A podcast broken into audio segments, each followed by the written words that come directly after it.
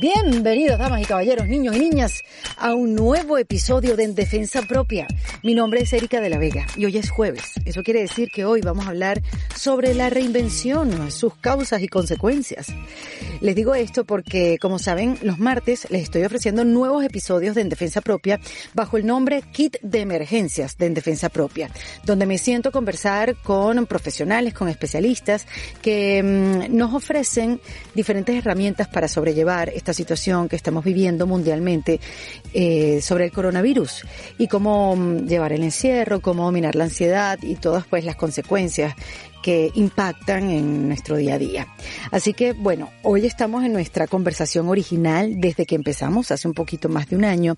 Así que hoy me siento conversar con una mujer que a pesar de que somos amigas desde hace muchísimo tiempo, desde hace muchos, muchos años, Llevábamos bastante tiempo que no nos sentábamos como hoy a hablar, a hablar de la vida, de los hijos, de, del pasado, del presente. Ojo, no nos dejamos de ver porque no teníamos tiempo, porque se nos hizo difícil ponernos de acuerdo. No, dejamos de vernos porque, bueno, ya hace algunos años su vida cambió de un día para otro y no por decisión de ella, sino por decisión, sino por una decisión que tomó su esposo de entregarse y someterse a la justicia venezolana, como si existiera, por un delito o muchos delitos que no cometió. Claro, para ese momento, esto fue febrero de 2014, ni mi invitada, Lilian Tintori, ni Venezuela entera creyeron que Leopoldo López, líder político venezolano, iba a ser condenado a casi 14 años de cárcel. De esos 14 años, lleva 6 años privados de libertad injustamente. Los tres primeros los pasó en la cárcel militar de Ramo Verde. Después estuvo dos años eh, en su casa, casa por cárcel, y ahora vive asilado en la Embajada de España en Caracas, Venezuela. Y bueno, Lilian le cambió la vida. Tuvo que convertirse en la voz de Leopoldo, de los derechos humanos. Se convirtió en una mujer que no se bajaba de un avión, denunciando por el mundo los abusos de la dictadura venezolana, no solamente contra su esposo, sino contra los demás presos políticos, buscando apoyo internacional por la libertad de Venezuela, mientras criaba a sus tres hijos. Por cierto, una de ellas concebida mientras Leopoldo estaba en la cárcel. Pero miren, Lilian parece de hierro. Ella tiene un espíritu así de titanio, una fe inquebrantable. Hace nueve meses huyó de Venezuela para reencontrarse con sus dos hijos en Madrid y en esa ciudad pasa sus días, ayudando y apoyando al país, estudiando y siendo papá y mamá de sus tres hijos. Hoy quise sentarme con Lilian, mi amiga, la que conocí hace años cuando hacíamos comerciales de televisión y nos cruzábamos en los pasillos de la radio. Porque sí, Lilian, aparte de ser esposa de Leopoldo López, también es educadora, maratonista, presentadora de televisión, locutora, instructora de yoga. Lo que pasa es que, claro, un día tuvo que poner pausa a todos sus planes. Y ya ni se preocupa por lo que le traiga el futuro. Cree que en la vida hay que prepararse es para la guerra. Y yo creo que ella ya tiene bastante entrenamiento.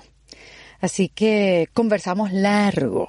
Y la verdad que cuando digo que Lilian parece de hierro es porque no solamente ha tenido que aguantar esta separación eh, durante tanto tiempo con su esposo por culpa de la injusticia venezolana, sino también ha tenido que recibir y calarse la crítica de tanta gente, sin ni siquiera ponerse la gente en los zapatos de Lilian Tintori. Piensen un día que tu esposo lo metan preso por delitos que no cometió. ¿Qué harías tú por amor?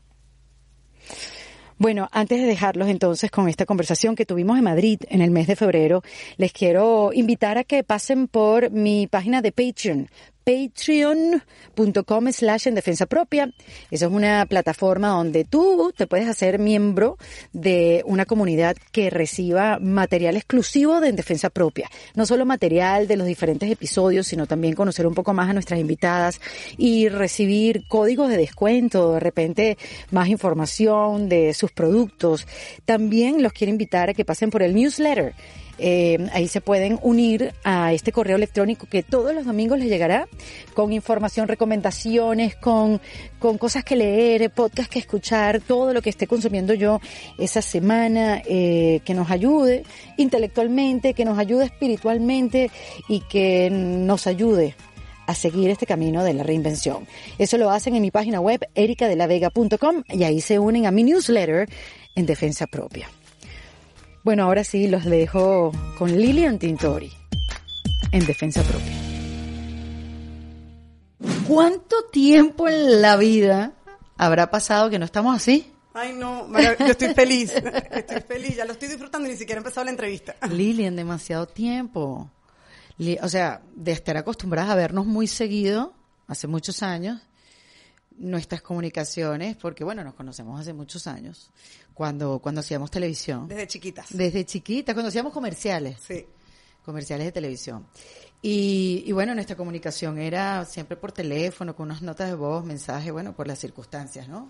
Sí, que, que es mantener a alguien que quieres, no importa las circunstancias en las que estés, porque nos dejamos de ver, nos veíamos en la televisión, nos veíamos en la radio, nos veíamos por, en Caracas, pero después pasaron muchas cosas y yo siempre yo me fui del país. Sí, pero uno siempre rega la mata si tú quieres mantener una amistad. Es verdad, eso es verdad. Entonces yo siempre llamaba a Erika, eh, yo estaba pensando, ¿no? Si hubiésemos grabado esas conversaciones, haríamos un podcast maravilloso. ¿Te imaginas? O sea, la primera llamada que, Erika, ¿qué tal? Me voy a casar, ¿qué piensas? Bueno, dale, dale, dale, cásate.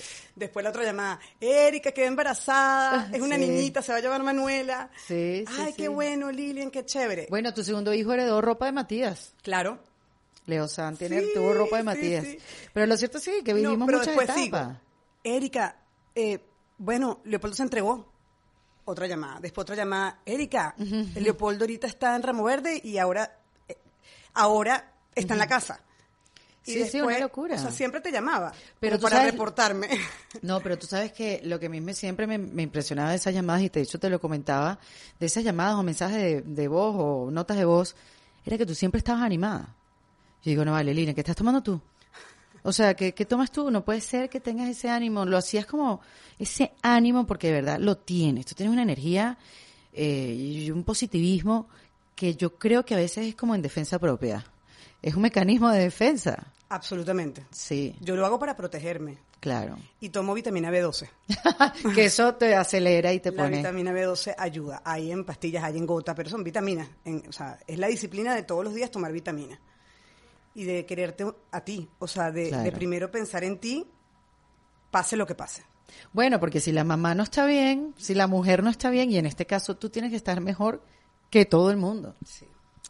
Lo cierto, Lilian, es que cuando tú y yo nos veíamos en televisión, y yo hacía un programa que llamaba Fama sobre lágrimas, después lo hiciste tú, y cuando, cuando nos veíamos, cuando compartíamos, cuando te casaste, cuando la vida era normal, ¿cuál era tu plan? ¿Cuál era tu plan de vida? ¿Qué querías hacer tú? Yo siempre soñé con ser mamá y tener una familia. Siempre. Tú tienes una familia grande, tienes seis hermanos. Somos seis hermanos, los Tintori. Y yo siempre soñé con ser mamá, o sea, con ser mamá, con tener hijos, con casarme, tener una familia y hacer deportes al aire libre, porque amo la naturaleza y soy deportista. Y correr maratones por el mundo y crear mi propia empresa. Que estabas, pero que estabas en camino, porque tenías tenías un negocio que vendía comida natural, ¿verdad? Pura energía. Exactamente. Dábamos clases de yoga, enseñamos a la gente a correr, a trotar. Estabas plena, estabas perfecta, estabas con un plan súper bien diseñado. Sí. Televisión de vez en cuando, pero te fuiste siempre enfocando como que eso, al deporte, a lo natural. Sí. Y de repente vino esta circunstancia de vida que yo me acuerdo cuando te casaste con Leopoldo, que yo sé que Leopoldo te dijo que te estabas casando también con Venezuela. Y a mí me dio un miedo porque, bueno, yo fui novia de Enrique unos años y compartimos un ratico nosotros eso. Y para mí casarme con Venezuela, si en esa época yo me iba a casar, yo iba a decir que no, porque eso es mucho compromiso. Sí, Erika, para mí, tú has sido una referencia profesional para mi vida, por, por, los medios de comunicación, o sea, siempre te admiraba mucho. Y una vez tuvimos una conversación muy fuerte, no fuerte entre nosotras, sino fuerte de, vida, en el balcón de FM, de, de las Mercedes. De la Mega, exactamente. Y yo te pregunté, ¿qué tal, Erika? Y me, dijo, me dijiste, bien, bien, eh, pero no me voy a casar. y yo te dije, ay, yo sí. O sea, yo estoy muy enamorada, yo sí. Y tú me dijiste, no, yo no. Y fue así como, bueno, qué ganas que al final es una decisión muy personal el casarte con Venezuela. Sí. Que yo lo decía así cuando me lo preguntaban. Claro, tú no sabías el tamaño de esa decisión. Estoy viviendo. Ahora es que sí lo estoy, o sea, ahorita sí estoy casada. Tú no sabías el tamaño de ese. O sea, porque uno lo, lo habrás dicho de la boca para afuera. Realmente sí, vale, yo me caso también con Venezuela, obviamente. Yo voy a trabajar contigo en, lo que tú quieras y tal, pero al final eso no es, no es una decisión de uno. Es como, bueno, si Leopoldo decidió ser político, está bien, pero tú decidiste también obtener otra carrera. Y la circunstancia de vida, todo lo que pasó después con Leopoldo, te puso que ya no, ya no hablaste más de ti, te olvidaste de ti y te obligó a reinventarte, a convertirte en una persona, en la voz de Leopoldo, a, mm, hablar por los derechos de los presos políticos, a hablar por Venezuela y a luchar por una libertad de tu esposo que a la misma vez la libertad de Venezuela. Es demasiado, es mucho para, para no haberlo elegido además. Sí, me tocó. ¿Te tocó? Nos tocó. Yo creo que a todos nos tocó, ¿no? O sea, yo digo, me tocó como esposa, como mamá, pero son muchas historias, no es solamente la mía. Lo que pasa es que la mía se conoce porque Leopoldo era una persona pública, político, y bueno, se casó, tuvo sus hijos y enfrentó a la dictadura. Pero nos tocó como país. También. Yo eso lo entendí. Claro, porque la circunstancia política no, no estuvo a favor. No. De ninguno de los eventos que sucedieron. No, no, no nos acompañó en positivo a ninguno. Cada uno en su medida. Sí. Uno que se tuvieron que ir, es que, es mucha gente. En la cárcel. O sea, es mucha gente la que quiere lo mismo. Mucha gente la que quiere la libertad. Y mucha gente que hemos hecho de todo por la libertad. Pero ¿cómo fue esa transformación, Lilian? Porque cuando, cuando Leopoldo, yo, yo quiero hablar de ti, ¿no? Que quede claro. Ya, tú has hablado mucho de Leopoldo. Y todos hemos hablado de Leopoldo. Y sabemos que está bien y está en la Embajada de España y gracias a Dios está bien pero tú llevas muchos años hablando de Leopoldo. Yo quiero saber de ti y quiero saber de ti adentro. Pero tomo a Leopoldo como referencia para hablar de estas etapas de tu vida. En el momento cuando Leopoldo se entrega, ¿qué, qué pasó en ti? ¿Tú estabas consciente de lo que estabas haciendo? Porque cuando Enrique lo metieron preso, que fue una situación súper distinta y no quiero ni compararlo, porque yo era su novia, Enrique estuvo cuatro meses, fue horrible, fue injusto, pero no, no, salvando las distancias. Yo me acuerdo que yo estaba loca cuando Enrique lo metieron preso yo tenía como una inconsciencia, como una protección cerebral. Y entonces yo seguí trabajando y el primer fin de semana me fui, que sea al interior del país. Y cuando regresé, ¿qué me pasó? Porque me fui y... Eh, como una locurita, ¿no? Entonces... Es como, es como que estás en inercia. Sí, De sobrevivencia. Eso, eso fue lo que te pasó. Y eso a mí me pasó.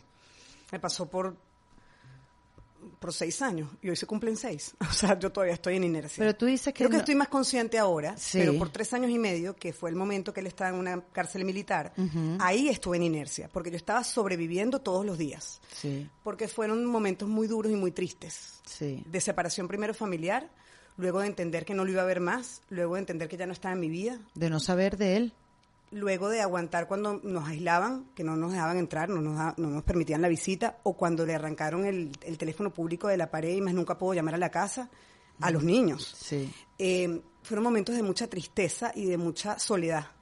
Mm. De mucha soledad. Y tú me preguntaste qué pasó cuando él se fue. Yo tuve dos ¿Qué pasó en ti? O no hacer nada y esperar, o enfrentarlo. Mm. Mi familia me decía que, una de mis hermanas vivía afuera, vente, sal, de Venezuela, crías a tus niñitos, esperas que pase este momento tan duro y luego regresas a Venezuela.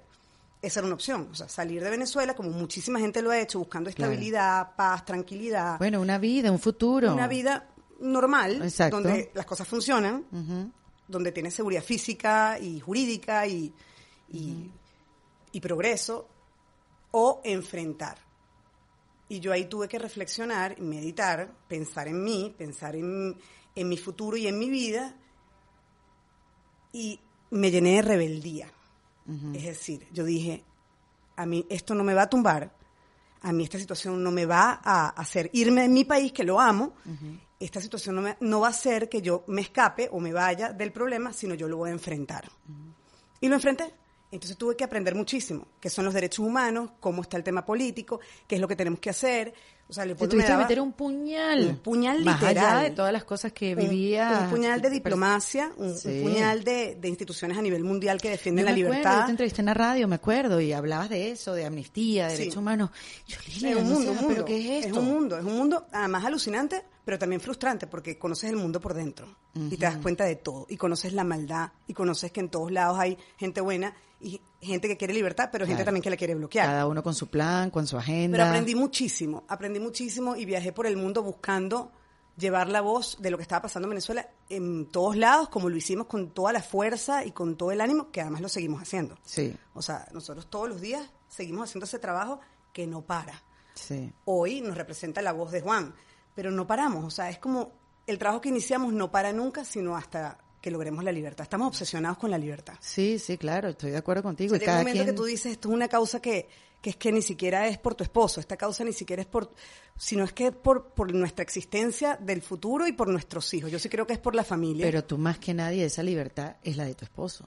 Tú más que nadie. Claro. Sí, la libertad de tu familia, de tu esposo. Sí. Yo me acuerdo en el año 2014, cuando Carlos Vecchio. Estamos grabando este episodio hoy 12 de febrero y hoy se cumplen seis años de la entrega de Leopoldo de, que me lo nombraste ahorita, Basil. Justo hoy, o sea, seis años. Y es muy loco que tú y yo, nos estemos viendo en Madrid. Cuando uno hace una entrevista importante, algo pasa por ahí, antes o después. Ojalá que venga la libertad. Pero ojalá que... ya esta entrevista con Erika. ¿Tú te imaginas que son las? Pronto, no, sí, o sea, seis años es un, es un, es un momento importante, ¿no? Yo no me ilusiono, ¿sabes? Porque me he ilusionado tanto que después el bajón es tan duro que es como eso, en defensa propia. Claro. Bueno, no hay que ilusionarse, sino tener fe. Está bien, sí, son dos puntos Fe real, fe real y, fe en, en que soñamos con eso, porque y lo más importante es que todo el mundo haga algo para eso. Sí. Así sea chiquitico, pero que todos sumemos para lograr eso. Pero, ajá, cuando Leopoldo está en clandestinidad, quien me dijo a mí que Leopoldo se iba a entregar, o sea, que, que se iba a enfrentar a Maduro. Porque eso no lo habían hablado ustedes. Sí, pero... Claro, hasta que Como hablan los hombres, como hablan los esposos. Exacto. No hablan mucho. Nosotros somos las que explicamos, hablamos, drenamos, analizamos. Ellos como que no tanto, ¿no? Sí. Em, y el que me dice a mí que él se va a entregar es Carlos Vecchio. Okay. Carlos va y habla conmigo y me dice, mira Lilian, él va a la cárcel, él se va a enfrentar. Yo quería, o sea... ¿Dónde está Leopoldo para hablar con él? Sí, sí, o sea, yo no puedo hablar con él porque está en clandestinidad. Y, mira, fue así un sentimiento de, de, mucha rabia contra Carlos, pobrecito. Le agarré como, uy, porque, ¿sabes? Que como no es él, nada, él me dice que Leopoldo se va a entregar y que va a luchar por la libertad de Venezuela. Pero, o sea, yo no lo entendía. Y después Freddy Guevara me dijo un día, Freddy, que también está ahorita en una embajada, en la embajada de, Chile, en Caracas. Ah, yo pensaba que era Ecuador, Freddy me dijo un día, mira Lilian, déjame explicarte algo. La libertad de Venezuela va ligada con la libertad de Leopoldo. Es decir, Leopoldo no va a estar contigo, ni con tus hijos, ni en tu vida, hasta que liberemos el país. Ok, gracias por el ánimo, Freddy. O sea, yo no sabía cómo responderle. Yo quería pegarle. O sea, yo quería pegarle un puño en la nariz. O sea, yo, yo, pero ahora los entiendo tanto, porque mira, ahorita admiro más a Carlos Vecchio, admiro más a Frei Guevara y entiendo su pasión. Y puede ser que una cosa vaya con la otra, pero es que no es Leopoldo. Somos miles los que hemos pasado por momentos muy difíciles, que nos hemos superado, que nos hemos reinventado o que nos hemos adaptado o hemos tenido resiliencia para entender esto es para algo. Y yo siento y estoy segura que es para la libertad plena del país. Ojalá. O sea, lo siento, lo siento y lo creo. y, tú siempre has hablado con esa ilusión que a mí se me, la emoción se me pega. a, mí se me pega esto. claro que es que se nos tiene que pegar porque es algo muy bello y es algo muy bonito y es la libertad. A pesar de que hay momentos muy duros. Eso es lo que te quería decir, porque te estabas hablando que sí, momentos de soledad, aunque siempre te veías acompañada, que siempre estabas este con alguien, siempre como cuidándote contigo sí son momentos de soledad. Yo recuerdo, Lilian, esas, esas imágenes tuyas pegando gritos en las noches en Ramo Verde para que, no sé, para escuchar la voz de Leopoldo. Eso es muy fuerte para una mujer. Eso es muy fuerte. Eso, por eso te digo, tú estabas ahí consciente de lo que estabas haciendo, porque yo hubiera estado enajenada. Eh, muy fuerte y además sentir el miedo de que los militares te podían agarrar. Claro o sea, hubo momentos que yo tuve que pasar barreras de militares en Ramo Verde para subir más arriba, para gritarle más duro para que él me oyera. Sí. ¿Y por qué yo gritaba? Yo gritaba para que él supiera que nosotros estábamos ahí. Claro. Yo gritaba para que él no sintiera que se olvidaron de él. porque los presos sienten eso, sienten que la gente se olvida de ellos. Y nosotros siempre tenemos que hacer algo para, para agradecerles a ellos, a los presos políticos y a tanta gente que ha luchado y a los exiliados por Venezuela, que, que es lo que uno puede hacer. Por lo menos, sí, hacerle sentir que uno está pendiente, que uno está ahí pero, pero eran una imagen súper dolorosa. En esa, en esa colina de Ramo Verde, que además es un barrio ¿Cómo, Pero ¿cómo llevabas tú e-, ese dolor, Lilian? O sea, porque, coño, es un dolor. O sea, tú, tú ibas a un psicólogo, tú hablas con alguien, hablabas con un cura. Yo me apoyaba mucho en mi mamá, que es muy espiritual. es muy religiosa, sí. Increíble, mi mamá siempre me da como fuerza, ánimo. Y en Antonieta, la mamá de Leopoldo. O sea, ellas dos fueron para mí, wow, o sea, es como que dos, dos árboles que yo abrazaba. Y tenía esa, esa dulzura y ese amor de mi mamá con esa fortaleza y esa organización y esa disciplina de Antonieta. esa combinación fue la perfecta. Hoy no la tengo. Me hacen muchísima falta las dos. Entonces también este momento es distinto. Tengo que, que, hacerlo es nuevo sola. Para ti, tengo que hacerlo sola y tengo que hacerlo por mis tres hijos. Claro, claro. Por Manuela, Leopoldo y Federica. Porque además, Lilian, no solamente son esos momentos de dolor, otra cosa que también hace mucho daño y, y es doloroso es que en la política tú no, no, no, no todo el mundo te quiere. Y, trae mucha gente en contra, muchas opiniones, y como tú te metiste, tuviste que meter en ese, en ese mundo de la política, pues entonces empezó a caerte lo que le caen a los políticos. Rechazo, crítica, ojo, tuviste un apoyo increíble de muchísima gente, de, de, de, un pueblo que estaba contigo, de unos amigos que estaban contigo, las niñitas ganamos, tú sabes, todas tus amigas contigo, las tenías. Sí. Pero, oye, veía mucha gente que estaba llena de rabia, así como, bueno, pero ¿qué le pasa a Lilian? Oye, yo he escuchado cosas, pero, y tú dices, ¿de dónde las sacan? Y digo, coño, claro, esa es la política. Es la política, pero es la política de la maldad. Hay una política que tú la conoces porque, porque la conoces por Enrique, que es la política bonita, que es la política de, de hacer de vocación, de vocación, no, de hacer las cosas bien por un país y servir al país. Tú, tú eso lo, lo, Claro, pero tú no haces con eso, porque yo quiero hacerle un bien al país, pero bueno, entreteniendo, haciendo otra cosa. pero la vocación de servir, siendo mal pagado, porque los políticos ganan súper mal. Bueno, sí, dirán, hay corruptos, sí, claro que los hay. Pero primero, son, tienen mal sueldo y segundo, siempre te están criticando. Y siempre hay queja. Bueno, yo creo que ellos tienen que aceptar eso, ¿no? claro, pero tú te metiste ahí, tú, ¿por qué tengo que estar viviendo esto? La gente se pone brava y se frustra y, hay mucha frustración porque porque nos están arrancando o nos han arrancado el país y nadie quiere eso, todo el mundo quiere vivir en su tierra y todo el mundo quiere volver a Venezuela, los que los que nos hemos ido queremos volver y los que están quieren transformación. Bueno, pero a ti no te criticaban por eso, te criticaban porque tú estabas en el ojo del huracán y porque de repente no hablaste bien. a mí me han criticado por todo. Por todo, porque bueno, imagínate cuando saliste embarazada de Federica. Ah, bueno, me eh, pusieron, eh, sí, pusieron diferentes papás. Diferentes papás. Eh, cuando tú siempre fuiste súper clara, tú tenías tus visitas con Leopoldo, como debe ser. Sí, bueno, yo creo que... Bueno, como debe ser no, porque eso no estaba ni bien dicho, pero bueno, como... La gente ataca mucho, Erika, y uno tiene que estar preparado para esos ataques. Lo importante es saber quién eres y por qué luchas. Y yo me agarro de eso. Si lees todos los comentarios, bueno, creo que, ¿sabes? Cualquier persona se puede volver loca. dura, pero bueno, que le metan a ustedes el esposo preso, pues. Sí, pero yo creo que hay que, mm, eh, yo, yo lo he superado, todas estas etapas difíciles, las bonitas y las duras y las no tan duras, porque me voy a mi yo interno, a mi fortaleza interna y a mi energía vital y recuerdo quién soy y por qué estoy en esto. ¿Por qué me metí en esto? O sea, a mí nadie me obligó. ¿Y cuál es la respuesta? Nadie me obligó por amor. A mí nadie me obligó a casarme con Leopoldo. Yo me casé enamorada. A mí nadie me obligó pero te tengo una super a meterme en derechos humanos, en política internacional, en diplomacia. Nadie me obligó. Yo lo decidí. Yo lo decidí y lo decidí con fuerza. Y eso trae, mi papá me lo dijo muchas veces, casarse con un político es muy difícil, piénsalo bien, piénsalo bien. Y bueno, uno lo asume y estoy todo el tiempo tratando de fortalecerme espiritualmente, pero también de aprender, de aprender más y más y más y más de este mundo público que no es fácil. No es nada fácil. No es fácil. Porque el mundo público de la tele es otra cosa, pero el mundo público, político, es muy difícil. Pero ahora te quería hacer una pregunta, ya que dice que tú tomaste esta decisión por amor. ¿Cuántos años tiene eh, Leopoldo preso? Seis. De esos seis, ¿los has visto poco? ¿Los primeros años mucho? Mm, cuando estaba en Ramo Verde lo vi menos de la mitad del tiempo.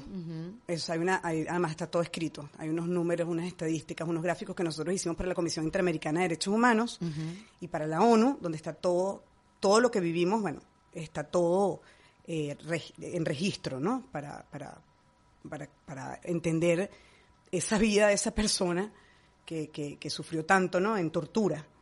Luego, casa por cárcel sí nos vimos mucho porque estábamos en familia en la casa, rodeados de policías, pero ahora yo tengo nueve meses sin ver a Leopoldo. Y, y quién sabe, ojalá sea muy pronto que se vuelvan a ver. Sí, no sé cuánto tiempo es, yo creo que he aprendido de los presos políticos, ellos no piensan en el tiempo, yo no pienso en el tiempo, porque si piensas en el tiempo te llenas de ansiedad y te llenas de cuándo y cuándo, cuándo, y tú misma como que empiezas como a, a, vivir por, ay, ¿cuánto faltará? No, yo estoy serena, yo estoy fortaleciéndome, yo estoy aprendiendo en España, yo estoy aprendiendo de Europa. O sea, yo todos los días exprimo estar aquí. Claro. yo nunca me imaginé vivir fuera de Venezuela. Yo tengo 40 años viviendo en mi país y amo Venezuela. O sea, eh, lo extraño cómo huele, extraño el Ávila, extraño mi tierra, extraño a la gente. O sea, eh, y yo, yo quiero que mi familia sea venezolana, mi familia, o sea, mis tres hijos que viven en Venezuela. Claro, y no te hablan así de esta manera. Todavía no, y yo creo que no, no, no, pues son demasiado venezolanos, ¿no? Y, y está mucho ahí uno. Pero, pero lo que te quería preguntar, el punto era el siguiente. ¿Cómo se mantiene intacto ese amor? Sí. Bueno, eso se, yo lo trabajo todos los días. Wow, eso me parece difícil porque es un reto. El matrimonio es difícil. Es un reto. Y aunque te das todos los días, es difícil mantener conexión, amor, eh, pertenencia, tolerancia. El, eh, el, regar la mata. Tú estás casada y tú sales a cenar, vas al cine. Claro. Te llevan una flor. Te regalan una cosita. No sé, te abrazan. Yo, yo hoy no tengo eso. Claro, entonces, ¿cómo, ¿Cómo Menos mal. tú te mantienes yo creo que hoy, en el lugar de que esa decisión que tomaste por amor sigue en el lugar correcto? Bueno, yo creo que todavía me queda amor. es mucho amor. Es mucho amor. O sea, yo estoy enamorada de él, de mi esposo, de Leopoldo, pero además enamorada de su firmeza. Porque todos estamos en búsqueda de qué es lo que más nos gusta todo, siempre, como bueno, profesionalmente estoy bien lo correcto, me gusta lo que estoy haciendo, ¿será que hago un máster? ¿Será que ahora aplico para trabajar en otro lugar? O eh, eh, estás todo, el tiempo como, bueno, preguntándote, ¿estoy siendo buena mamá? ¿Lo estoy haciendo bien? Eh, ¿Cómo me veo? ¿Cómo estoy? Autoevaluándote. ¿Estoy flaca? ¿Estoy gorda? Estamos, todo el tiempo como que, como buscando qué es lo que nos hace feliz. Él lo tiene clarísimo y eso es admirable. La pasión, sentir pasión por algo, o sea, sentir pasión que no importa lo que tengas que pasar hasta lograrlo. Y él es un apasionado por Venezuela. Y eso me parece alucinante. Claro, pero llega un momento de decir como que, bueno, tienes una familia, tienes unos hijos. Sí. eso suena un poquito egoísta. Sí, suena y es duro porque yo soy mamá y papá. Claro.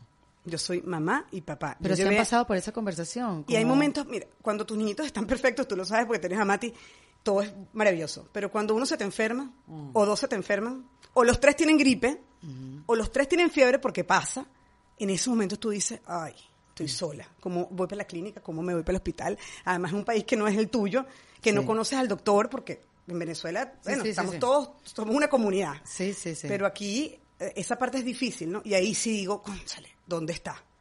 Sí, sí hace muchísima falta. Pero lo apoyo lo apoyo y, lo voy a apoyar siempre. Y lo voy a admirar siempre. Y ahí está el respeto al otro. Eh, no, no siempre las cosas son como uno quiere. No, no siempre. la vida no es como uno quiere, sino como, como vienen las cosas. Pero sí tiene que ver con tu decisión. O sea, tú, a ti te, viene una ola y a ti te lleva la ola si tú no estás bien anclado en la tabla o en el barquito. Pero si tú estás bien fuerte anclado, la ola no te va a llevar. O sea, en el sentido de si tú te preparas, si tú te fortaleces. ¿De dónde sacas tanta fortaleza? De, de tu, de tu, tu alma de deportista, los maratones. Yo creo que la constancia de la disciplina deportiva ayuda. Em, y, el, y el coaching, yo estudié eh, coaching internacional en el año 2013. Yo me gradué en noviembre y Leopoldo cayó preso en febrero. Uno no sabe para qué trabaja. Y entonces yo decía, ahora tengo que aplicar esto no para otra persona, sino para, mí misma. Y sigo en ese, en ese, en ese trabajo. O sea, sigo, sigo, por un momento tuve que dejar el coaching, pero claro, lo tenía internamente y lo manejaba internamente yo, internamente, internamente. Y ahora que estoy aquí en Madrid, estoy haciendo un AMP en gerencia y liderazgo. ¿Qué es una AMP? Y es un programa, es como un, máster corto. Ok. Em, y es el IE te da un coach. Entonces ahora tengo un coach y me estoy, bueno, conectando con todo ese mundo de coach que me ayudó tanto. Bueno, pero pareciera que estando fuera ahora tienes muchas más posibilidades de, de ver un poco desde afuera, Lilian. Yo te siento así ahorita, de la energía tuya, hemos hablado hace un par de días, nos vimos, y te siento como más, mm, no sé si la palabra centrada, pero siento más tranquila, te siento más como, es muy distinto cuando tú ves una obra de arte aquí a cuando te separas y ves el plano completo. No, es muy distinto estar en un árbol que estar en un helicóptero sobrevolando todo el bosque. o sea, es que es, totalmente diferente. Y yo me imagino que te, dolió haberte ido de Venezuela, pero esto te, te está dando una visión diferente. Sí y, de poner como que todo un poco en orden, ¿no? Los, los patos en fila, como los patitos todos en fila. Sí, y preguntarte, porque uno tiene muchas opciones, a veces, a veces no tienes mucho y te tienes que anclar de lo que, de lo que te, de lo que, te viene. Pero en mi caso, yo tenía opción de o quedarme en Venezuela, en la embajada, sin ver a Manuel y a Leopoldo. Porque ellos, tus hijos, los dos grandes estaban fuera. Estaban fuera con sus abuelos. Y Férica estaba conmigo en la embajada. Y yo tuve que tomar la decisión, pero la tomé otra vez por rebeldía. Porque tú, pero es que además tú perdiste la libertad, porque aunque Leopoldo estaba preso, tú podías estar por Venezuela, salías, viajabas, que volvías y tal, pero ya después que Leopoldo sale con, con Guaidó, ya el juego cambia. No, y me quitaron el pasaporte, no me dejaban salir de Venezuela, luego allanaron mi casa, pasó lo que pasó, Leopoldo se fue a la embajada y yo me fui con él a la embajada y ahí me encontré encerrada. Y yo dije, a mí la dictadura no me va a quitar mm la posibilidad de ver a Manuel y a Leopoldo. No. A mí la dictadura no me va a quitar la posibilidad, cuando estábamos en Ramo Verde, de tener un tercer hijo. Fue un acto de rebeldía. Sí, ser fértil. Somos muy fértiles. Esa es la explicación de por qué salimos embarazados. Que la gente se pregunta, ¿cómo hicieron? ¿Cómo hicieron si no tenían visita? Sí tenemos visita. Teníamos poca visita, Poca, poca visita. Y conyugal, muy poca. Pero fuimos muy fértiles y Dios nos dio esa oportunidad de tener nuestro tercer hijo, que es Federica.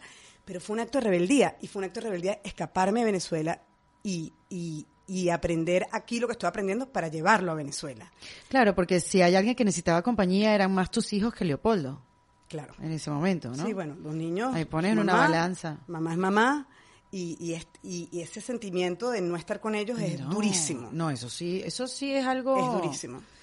Porque tu esposo, bueno, se sabe defender, pero tus hijos solos sin ti. ¿Cuánto tiempo estuvieron sin verse? No mucho. Eh, dos meses y medio, casi mm. tres meses pero, o sea, de verdad me hacía muchísima falta Manuel y Leopoldo, porque además por todo lo que hemos vivido somos muy, muy unidos, muy, muy unidos. O sea, desde que Leopoldo se fue hace seis años, mis niños duermen conmigo, Manuel y Leopoldo. Después llegó Federica y bueno, Federica no cabe en la cama. Entonces, bueno, ahorita son los tres en la cama, pero lo que les quiero decir es que más allá de lo personal y de lo individual y de lo familiar, yo estoy viendo todo esto que pasó y que está pasando como algo grande para el futuro, en el sentido de que yo estoy aquí, mi familia está separada, pero lo que estamos aprendiendo nosotros como familia y lo que estamos aprendiendo los venezolanos que estamos afuera es muy valioso, porque nosotros allá estamos estancados. sobreviviendo. sobreviviendo y sin progreso, sin ideas, sin emprendimiento. Bueno, hay muchísimo y es admirable lo que hay tenemos. Mucha gente, exacto. Es admirable, o sea, yo admiro demasiado lo que pero no están las condiciones dadas para que nada crezca no hay, ni progrese. No hay motivación, los liderazgos que existen los tratan de apagar, los liderazgos que existen los meten presos o los, o los expulsan del país con persecución. Y, y estar en un ambiente diferente, en sistemas que funcionan, donde la salud pública funciona, donde el, el, el estudio es, es, parte del día a día, donde las oportunidades se dan por sí, solas. Sí, país mm, forjando el futuro. Eso nutre mucho. Nutre, nutre, nutre, nutre, nutre, y todo eso lo tenemos que llevar, y lo estamos llevando día a día a nuestro país. Entonces, es, es, así lo entiendo yo, eh, y esa es mi inercia. ¿no? Y tú nunca te has puesto, yo sé que tú tienes mucha fe, pero nunca te ha pasado por la cabeza y que, bueno, ¿y si no se da? Claro, claro. Y pienso en Cuba, claro. Mm. Y pienso en Cuba, evidentemente. Y es que además nos pasó lo mismo. Y es exactamente la misma gente. Pero o sea, es el mal. ¿Qué sientes tú? ¿Qué harías tú? ¿Te has, puesto como que mm, cuáles serían los, mis pasos a seguir? O sea, tu vida, tu vida sin Leopoldo. Bueno, mi respuesta, Erika, es, y, y, todos los días la pienso, es no dejarnos. Mm. No dejarnos. Porque decir, ah, bueno, nos va a pasar como Cuba y no vamos a tener libertad y esto es para siempre, es abandonar a mi parecer, yo no me lo permito ni pensarlo. Claro. Que a veces uno está cansado y uno está agotado y uno está golpeado y uno está eh, tiroteado y uno está, tú sabes, eh, batuqueado. Y, ah, pero nada, o sea, hay que llenarse de fuerza porque es que es una... yo no te puedo explicar qué es lo que yo hago. Yo lo tengo por dentro, porque a mí me tocó como, como mujer. Yo lo tengo por dentro como, como mamá, porque además hay un ejemplo para mis hijos. Claro. Manuela, Leopoldo y Federica saben que yo estoy sola con los tres porque su papá está luchando por Venezuela. Wow, ¿cómo define eso la vida de un niño que crece con eso? O sea, y no me mm. permito rendirme, más bien me permito seguir, seguir, mm. seguir. Manuela, eh, ¿cómo te fue en el colegio? Bien, mami. ¿Y a ti, mami, cómo te fue hoy? Bien. ¿Trabajaste por Venezuela? Sí, Manuela, trabajé por Venezuela. O sea, todos los días sigo luchando y ayudando hoy a Juan Guaidó, a Leopoldo, a todos los que han luchado tanto por la libertad. Y yo sí la siento y la veo. Lo que pasa es que cuesta.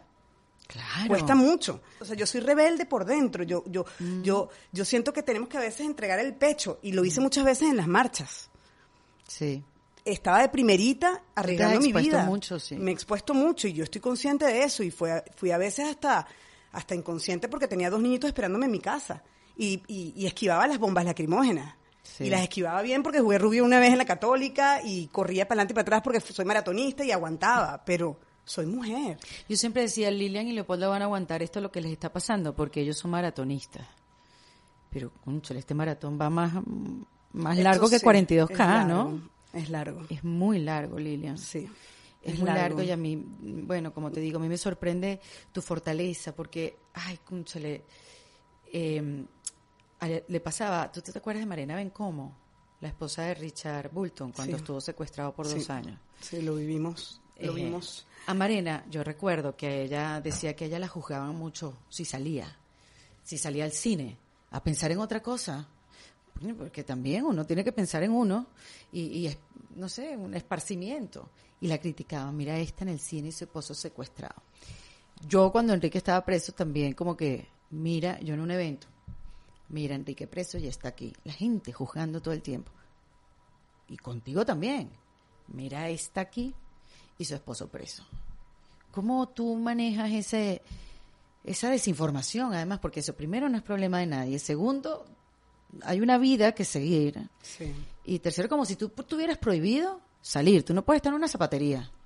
No puedes estar probando un zapato. No, ni en McDonald's. Nada, no puedes estar en, en ningún lado porque es prohibido. O sea, que, sí. a mí, la gente de Lilia? A mí lo que más me ha molestado de todo eso es que se metan con mis hijos. Ahí me pongo como una leona, o sea, es que me salen como unas garras. Sí, me toman fotos, me toman mm. fotos con mis ah, hijos en cualquier lugar, pero epa, no en Venezuela, aquí ha pasado, en España.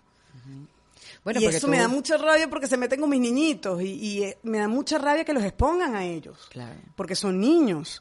Y entonces, bueno, ahí está todo el tema del derecho al niño, la protección, y bueno, me metí un puñal también en todo lo que es el OVNA en Venezuela y todo lo que son la protección del niño en el mundo. Y bueno, y hago todos los documentos y registro y denuncio y hago todo lo que tengo que hacer. Pero hay medidas que se han hay tomado. Medidas, sí, hay mm. medidas, claro, sí, sí, sí. Mm. Bueno, en su momento en Venezuela, eh, a mí el, digo, ese papeleo sirve de algo, porque a veces siento que todo es como un trámite, una foto con un presidente que, wow, es súper, pero... Es lento, es difícil, pero hay que hacerlo, porque como, como, víctima tienes mm. que hacerlo. Claro, eso es un paso que tienes que dar. que hacerlo. Y mm, ese papeleo a veces te protege, aún en dictaduras. Y, y, hemos visto casos en Venezuela, y hasta a mí me pasó. Había un coronel en la cárcel que, que abusaba de nosotros verbalmente y, yo por hacer todo el registro y, pasar todo ese papeleo difícil, eh, le mandaron una, una, comunicación a ese coronel de Maduro que no podía acercarse a mí en menos de 25 metros. Mm. Y lo cumplió. Yo decía, yo no puedo creer que este desastre, esto se está cumpliendo. Pero bueno, una mínima protección que no es ni, ni comparable a la protección que tiene que tener la mujer venezolana porque es una locura y es un horror lo que viven porque no hay ley, no hay justicia que te proteja. Pero bueno, en fin, cuando se meten con mis niñitos sí me duele mucho, me da mucha rabia y me pongo como una, como un animal, como una leona. Eh, pero también entiendo que la gente eh, nos reconoce porque, porque, porque hemos vivido muchas cosas públicas. Bueno, es que ya tú eres una figura internacional. ¿Con cuántos presidentes te has reunido tú? Y porque estamos cerca de Leopoldo, que es una persona que sigue luchando por Venezuela y, está, y ha vivido muchos momentos difíciles y sigue ahí. Em, con muchos, con varios, con expresidentes y, y... Claro, pero te digo, no solamente es que te conocen los venezolanos, te conocen los españoles, te conocen en Colombia, te conocen en todas partes. Sí, sí, sí. y, ahí lo que hemos hecho es unir a los que verdaderamente sueñan con la libertad verdadera, ¿no? Oye, Lili, tú querías ser famosa, tú trabajabas en televisión, tú trabajabas en radio, y eres famosa, y mira de qué manera. ¿No lo has visto? ¿No, lo has visto desde ese punto de vista? Sí, sí, pero mm, es una manera dura. Es demasiado dura, ¿no? porque es una manera... Mm, para eso no, gracias. Sí, pero lo vale, porque, repito, no es la vida de uno, es la vida de un país que hay que transitar para verlo libre. Tú sabes que yo digo que yo maduré. O sea, es mi sacrificio. No, no, Cuando la paso mal, yo ah. digo, es mi sacrificio por el país. No, no, y me cuando me atacan o cuando me toman la foto con mis niñitos o cuando me juzgan o cuando que pasa todo el tiempo, digo, ¿sabes qué? Me, tiene que resbalar porque es que es más grande lo que nosotros vamos a lograr, que es la libertad de Venezuela. Entonces es parte de, mi sacrificio como como muchísima gente que te hacer. No, y en estas prácticas de mindfulness, de meditación, de visualizar, de siempre se dice que, hay que ver la intención, la intención que tú le pongas a tu día, la intención que tú le pongas a las actividades. Si tú tienes clara la intención, pues todo se va a ir dando. Y tú tienes demasiado clara la intención, porque el amor de tu vida está preso en el país que el amor de tu vida lucha y todo está muy ligado y es imposible separarlo.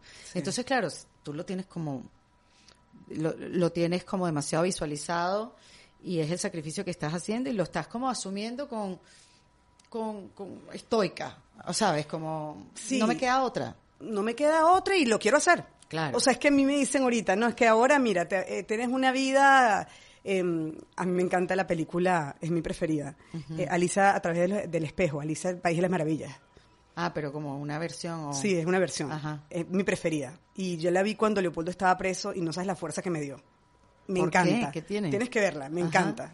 Y si a mí me dicen ahorita, tenés un mundo maravilloso, donde no hay problemas, donde no hay política, donde hay libertad, donde las flores florecen y donde puedes correr muchos maratones y puedes hacer kitesurf todas las mañanas y puedes y yo creo que digo que no, es que es que estoy, que es que no, porque es que voy a dar toda mi energía y toda mi fuerza hasta lograr la libertad. Y tú sabes que, no, me lo permito, o sea, digo, es que es que Bueno, no te permites ni pensarlo. Porque no sería ni malo. Y es que tenemos que, sí, no sería malo, la verdad no, así su fin de semana. Pero bueno, pero ahí uno busca los espacios, ¿no? Para, para, para rellenarse de nuevo de energía vital, para, para fortalecerse, ver a mis hermanos ahorita en diciembre, que lo hice, bueno, me llenó de energía pasar eh, en Navidad con mi abuela, que tiene 103 años. Abuela, qué bárbara, está durísima. Qué suerte, Lidia. O sea, fue, y yo me inspiro mucho en ella porque ella vivió 40 años en Argentina, 40 años en Italia y el resto en Venezuela. Sí, bueno, viví 40 años en Venezuela, ahora estoy viviendo aquí en Europa y, quiero volver a Venezuela, pero si ella pudo, yo puedo, si ella se, se, se, se estableció y se adaptó a un país nuevo, yo también lo puedo hacer siempre con el fin de volver a Venezuela. Claro. me, ayuda mucho pensar en mi abuela y el, en el coraje que tuvo, porque además yo agarré yo me escapé, me fui de Venezuela. Eh, Eso es lo que te quería preguntar. Por tierra, por mar, me monté en un dinghy, pasé 96 horas hasta que llegué aquí a Madrid. En ese momento mi abuela cuando se fue de Italia, se fue navegando con, con mi papá sin zapatos. O sea, el coraje que tuvo ella me ha inspirado a tener coraje yo también. Tú eres una mujer muy valiente, Lilian. Y es que yo digo, tú sabes que hay un Eleanor Roosevelt que tiene muchos, muchos, muchos dichos ella tiene uno buenísimo que me ha acompañado por mucho tiempo a mí, que es, tú, las mujeres son como las bolsitas de té. Tú sabes que están hechas cuando las pones en agua caliente. Entonces, a ti te pusieron en una situación que te tocó a ti estar a la altura de la situación, más allá de, más allá de ti, porque yo siento que tú te anulaste por dentro y te tuviste que anular. Esto no es peyorativo, esto es, tú has puesto todo delante de ti. Te pusiste el Leopoldo, obviamente, como, como debe ser, si es un amor como, como es el amor, como debe ser, a Leopoldo delante de ti, a Venezuela delante de ti, a tus hijos delante de ti, a tu familia delante de ti, tú no, no, no estás. O sea, das demasiado y, y, bueno, e, esa Lilian que está ahí, que está ahí esperando como su momento. Cuando llegue ese momento... Voy a ser feliz. Que, pero más allá de Venezuela y más allá, ¿Qué quiere hacer Lilian? O sea, ¿qué haría Lilian? Esa que está ayudar, ayudar. Esperando. Yo creo que hay que formar para que no nos pase lo que nos pasó. Em, em, yo aprendí mucho de derechos humanos y ha sido mi fortaleza entender que estoy en lo correcto. Entonces hay que formar en derechos humanos, hay que motivar a la gente, hay que, hay que fortalecer liderazgos, porque al final el líder brilla donde esté. Tú eres una líder. Tú, donde estás impactas, brillas, influyes, eso es ser líder. Y, hay que fortalecer los liderazgos en, Venezuela, donde estén, y agruparlos y motivarlos. A mí me encanta motivar, motivar a la gente y, motivar a, que la gente encuentre cuál es su pasión y cuál es su visión y cuál es su objetivo en la vida. Y estamos en búsqueda todo el tiempo de eso, pero cuando lo tienes, nada te para, nada te para. Claro. Yo creo, yo digo que yo en defensa propia me río todos los días. No, tú tienes como, ahí, como dice eh, Juan y Fabiana Rosales, dicen, eh, sonreír es un acto de rebeldía. Sí, yo sonrío todos los días. Ahora, yo creo que yo no voy a poder, o sea, no sé cómo va a ser mi sonrisa cuando logremos la libertad y cuando yo vuelva a estar con Leopoldo juntos y en una vida normal, de matrimonio normal. Tenemos 12 años de casado y la mitad preso. Wow. Y tres hijos. Entonces, bueno, él es inalcanzable, él quiere un cuarto hijo, por ejemplo.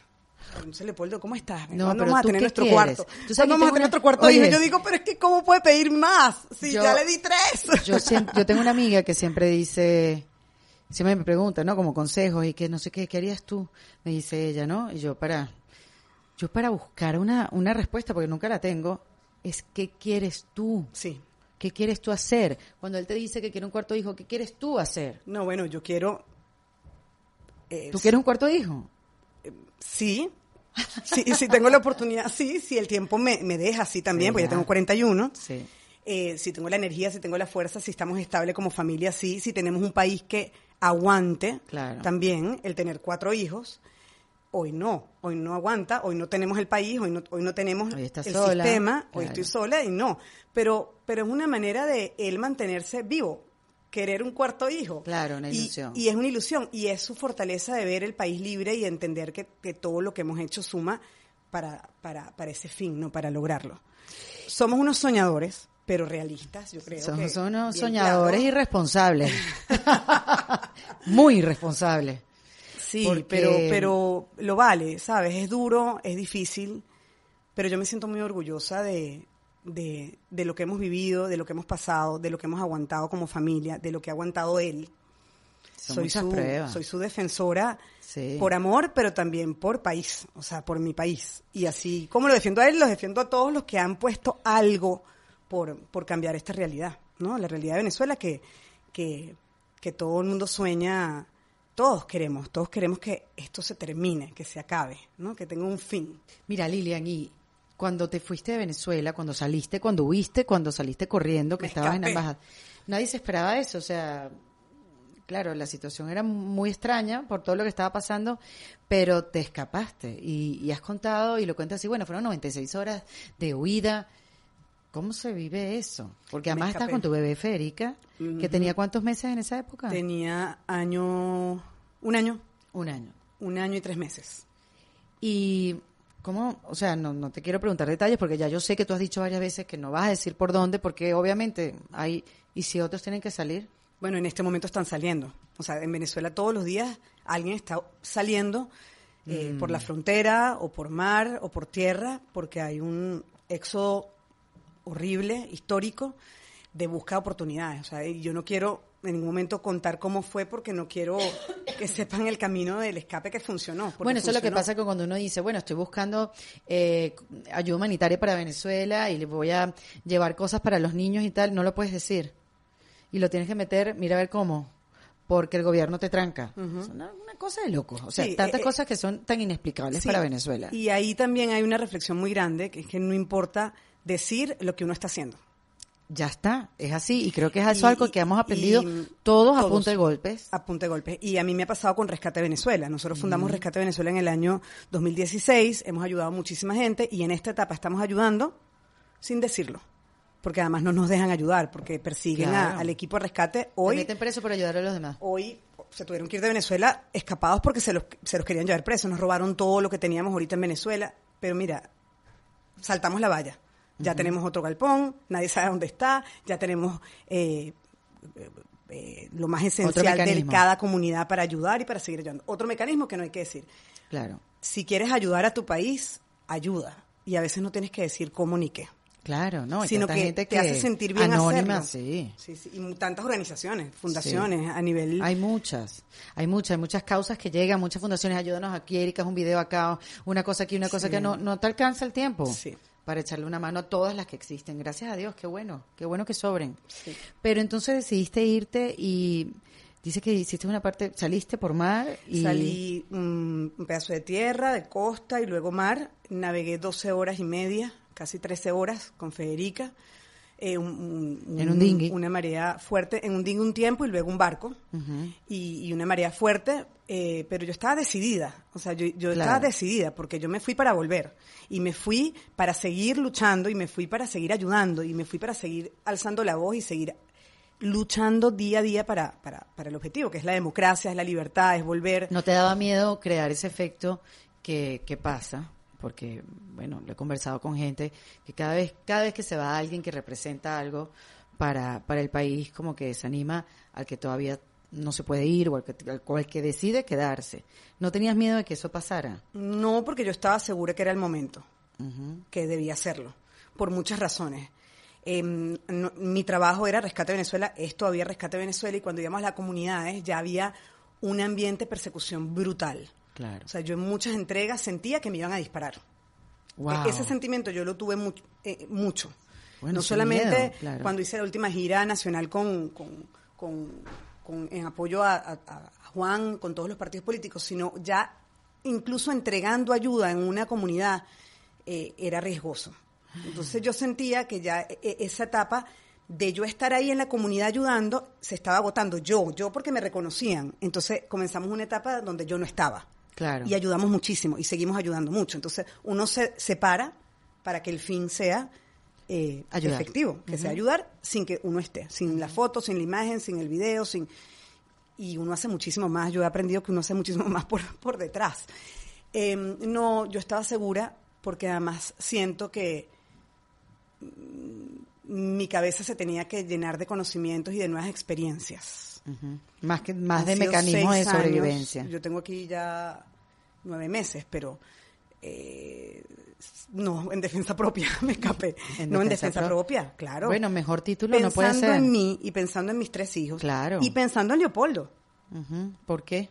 Bueno, porque creo que al final cuando estemos juntos nos vamos a aportar muchísimo con mi experiencia que, estoy agarrando ahorita, con lo que estoy estudiando en el IE, en lo que estoy trabajando ahorita, reinventando rescate, porque estoy, no me estoy reinventando yo porque yo soy la misma, pero estoy reinventando mi trabajo. No, Lilian, tú no eres la misma. Bueno, bueno, uno, cambia, sí, uno cambia, pero, pero digo, la esencia es la misma, o sea. Sí, pero uno, uno, no, uno, uno cambia, uno, bueno, si todo a tu alrededor está cambiado y tú no cambias, entonces no, no, no, no puedes, no puedes sobrellevar la vida. Sí, cambiamos. Sí, obviamente. Para pero, bien o pero para son capas, son capas que te va quitando. El otro día una amiga me dijo, mira Erika, estoy reflexionando sobre la reinvención, Valerie Lolet, por ejemplo.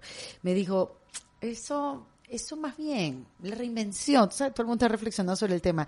Es como pelar una cebolla, es quitarte capas que tú te vas creando a lo largo de tu vida para poder llegar al centro. yo, wow, qué bien, me, me pareció chévere su reflexión qué buena esa imagen, es como quitarse capas. Sí, obviamente, sigue siendo lo mismo, pero con más conciencia, con madurez, con más perspectiva. La perspectiva cuando te llega a la vida, te lo cambia todo, pero para que llegue hay que trabajarla. O sea, hay que trabajar mucho en uno, por eso yo digo, sí, yo creo que tú has trabajado mucho en automático, en automático, pero detenerte y ver a Lilian, verse a Lilian en el espejo y decir, y tomar una decisión y, y verse a ella misma, saber cómo estás y estoy más madura, porque, a ver, yo he tenido tiempo para eso, y a mí me llegó la madurez hace como dos días, y lo digo hace, lo digo en varios episodios del podcast. Pero tú has tenido tiempo como de sentarte y reflexionar, madurez, me llegó la madurez. Esto te ha llevado a ser otra persona, a tener otra perspectiva. Tú hablas distinto, Lilian, y tú no te das cuenta. Sí. Bueno, yo creo que todos los días cambio. O sea, tengo la misma esencia, pero todos los días uno se va como modificando. Sí. Pero es una decisión saber que tiene que ser para bien. porque, claro. Porque, porque hay una línea muy delgada en yo tengo todas las todas las, las, alternativas para decir estoy triste y no quiero hacer nada. Y no, no, yo me voy al otro lado. Es estamos en dificultad, pero hay una oportunidad. Claro. Es, ver eso, ¿no? ¿no? No es decir no, ¿por qué? Es decir sí, además. O sea, ¿qué más? ¿Qué más? En, ¿Qué más viene? ¿Qué más viene, no? Es eso, ¿no? ¿Qué más, qué más tiene que venir, no? Entonces, yo, yo siempre me estoy preparando para algo peor. Este, suena súper duro, suena durísimo, pero yo vivo así. Yo siempre me estoy preparando para algo peor, porque es que lo he vivido en los últimos seis años. Siempre fue algo peor. Claro, entonces no quieres que te agarre desprevenida. La gente pensó que Casa por Cárcel de Leopoldo fue mejor. Yo a veces pienso que hasta no. ¿Por qué? Porque fue durísimo, porque no era Leopoldo preso, sino toda la familia presa. Claro. O sea, mis niñitos se tuvieron que exponer y de armas. Entraban a la sala con armas largas y armas cortas y apuntaban a Leopoldo para grabarle un video a las 3 de la mañana, mm. a las 11 de la noche, a las 4 de la tarde. O sea, nos, nos, nos intentaron violar nuestra privacidad.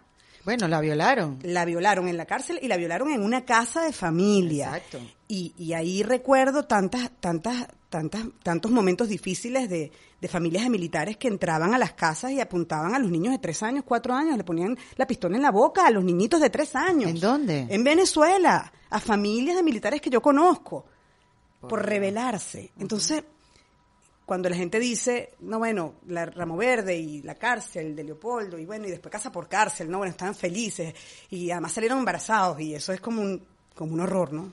No, imagínate. De otra época, ¿no? Salieron embarazados. Estoy que sufriendo y salieron embarazados. Sí, como que uno no tiene derecho a, estar embarazado, ¿no? Y, ha sido lo mejor del mundo. O sea, Federica nos ha dado tanta fuerza en estos últimos dos años. O sea, tanta fuerza, tanto ánimo.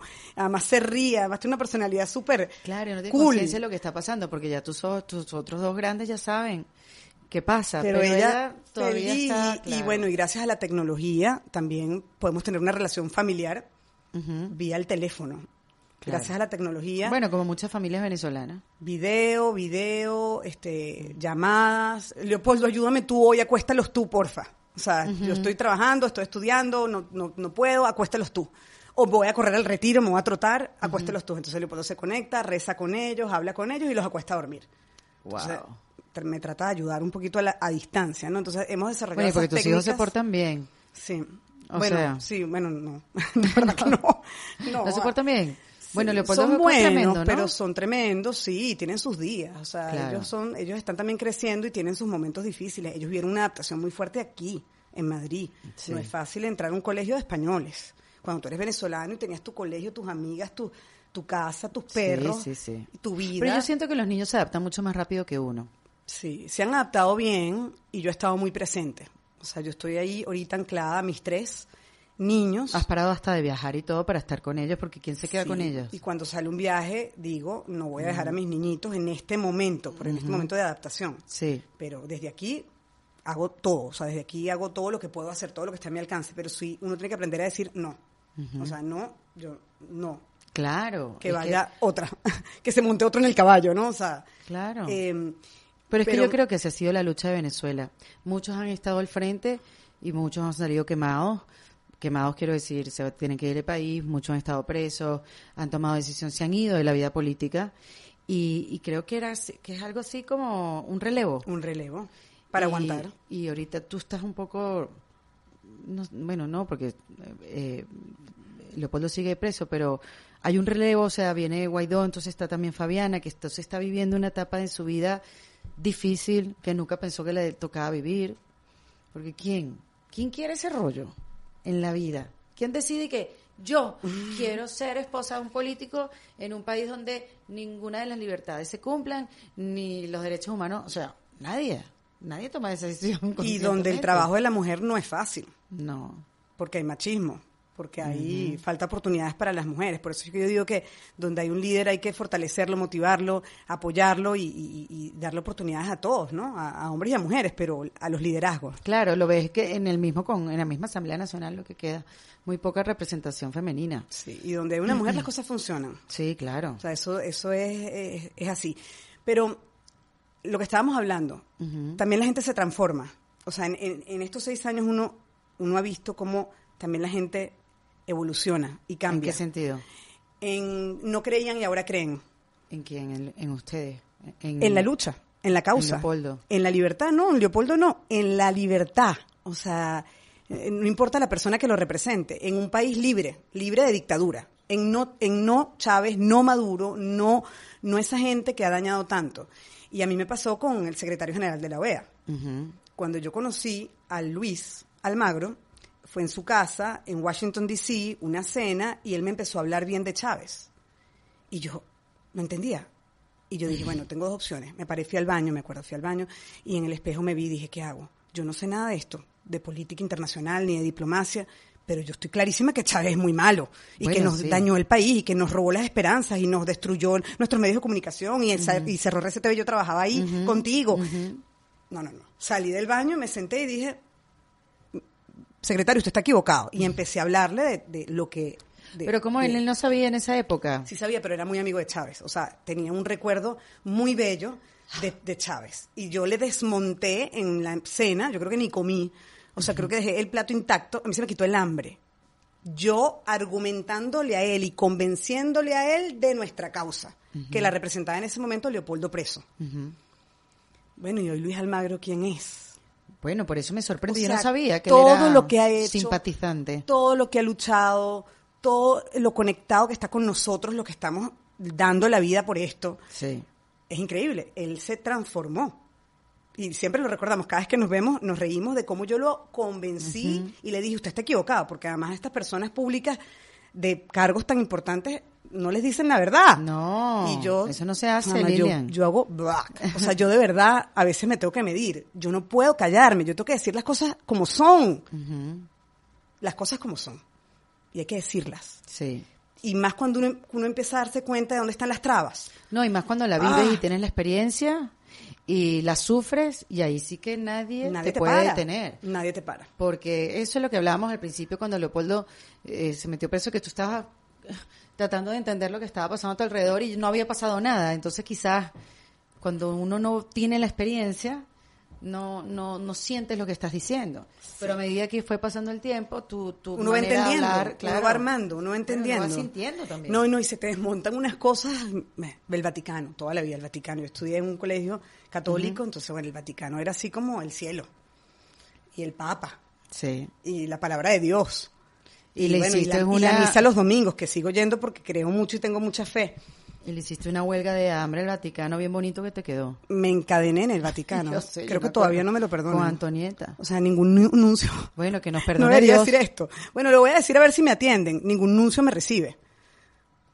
Eso es increíble. Lo quiero repetir, o sea, estoy esperando que me reciban. Nadie te recibió. Bueno, no, no, no, no me recibieron ahí y no me reciben ahorita. O sea, me están castigando. Y saben que lo volvería a hacer. Claro, me volvería a encadenar. Judío. Me volvería a encadenar. Cámbiate de religión. Me volvería a encadenar, eh, me, me, quiero encadenar en la ONU. Me volvería a encadenar en, me quiero encadenar en Miraflores y me volvería, y me, me encadenaría en Moncloa en este momento. Aquí, aquí. Sí. O sea, es que, de verdad, es eso, es hacer las cosas porque tú estás convencida y tienes que mover eso. Pero es muy duro saber que esas instituciones existen y que, y que, las, y siempre las has mirado y, las conoces por dentro. Y las cosas no están funcionando como deben funcionar. es un horror. Y uno llega a mover la silla y uno llega ahí a, y eso es lo que hacemos Pero nosotras. eres incómoda muy incómoda. Pero eso es lo que hizo Mitzi, Mitzi, Capriles, eso es lo que hizo Patricia Ceballos, eso es lo que ha hecho Rosa Orozco, eso es lo que ha hecho... Eh, Todas son esposas de presos políticos. Esposas de presos políticos o mamás de, de, de, personas fallecidas porque las dispararon en la dictadura. O sea, Rosa Orozco le mataron a su hija, un militar le disparó en la cabeza a Geraldine, de 23 años. Entonces, todas hemos hecho lo que tenemos que hacer, luchar por la verdad y por la libertad. Lilian, tú eres, tú, tú, tú, tú eres una mujer ya preparada para la política. No sé si para la política, pero... Pero sí, sí lo ves en el futuro. Yo siempre pienso que uno se tiene que preparar para la guerra. Sí, bueno, Si la guerra es la política, bueno, se Pero si te ves en un cargo público. No sé, Erika, no sé, no, lo pienso, no lo sé. Vive otra vida, Lilian. No lo sé, no sé. Vive tu vida con tus hijos. No, sé, yo, yo, creo que primero hay que lograr el objetivo, que, que, que es volver a Venezuela en libertad, estar con mi familia, reencontrarme con Leopoldo. Sí, Mi adaptación matrimonial. Niño. ¿No? O sea, la adaptación matrimonial. El otra vez volver a estar juntos, viviendo en una misma bueno, reconocerse. Reconocernos porque hemos cambiado los dos. Claro. Em, eso, eso. Y luego profesionalmente, en ese momento, evaluar cómo me siento y cómo estoy y, y seguir. en lo que me toque. Mm, ¿Tú sientes que te reinventaste o no? Yo siento, sí, que me he tenido que reinventar eh, porque me ha tocado. Y me, he reinventado dando lo mejor de mí y tratando de aprender, de aprender eh, con la gente que sabe.